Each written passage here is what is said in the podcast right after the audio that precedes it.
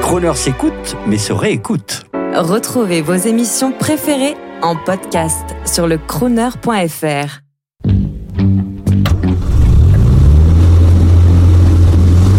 Prestige, automobile et collection. 14h-18h chaque samedi, roulez élégance avec Crooner. Bonjour, Nicolas Briouze, euh, journaliste essayeur au magazine Automoto depuis euh, près de 25 ans, ma foi, ce qui ne, ne rajeunit pas.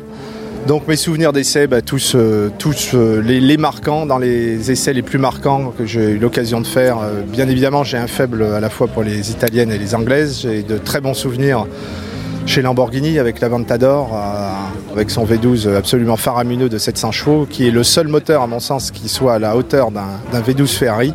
J'ai un excellent souvenir aussi de la Ferrari 599 HGTE en Italie, dans les beaux paysages italiens.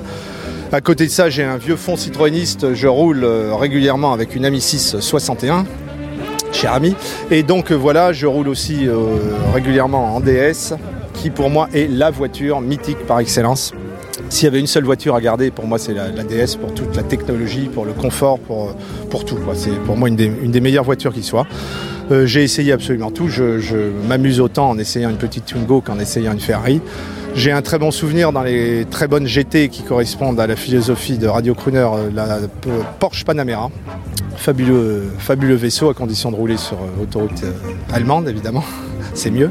Jaguar également, j'avais dit italienne et anglaise, évidemment. Un gros faible pour les Jag, notamment XJ, qui est une fabuleuse voiture.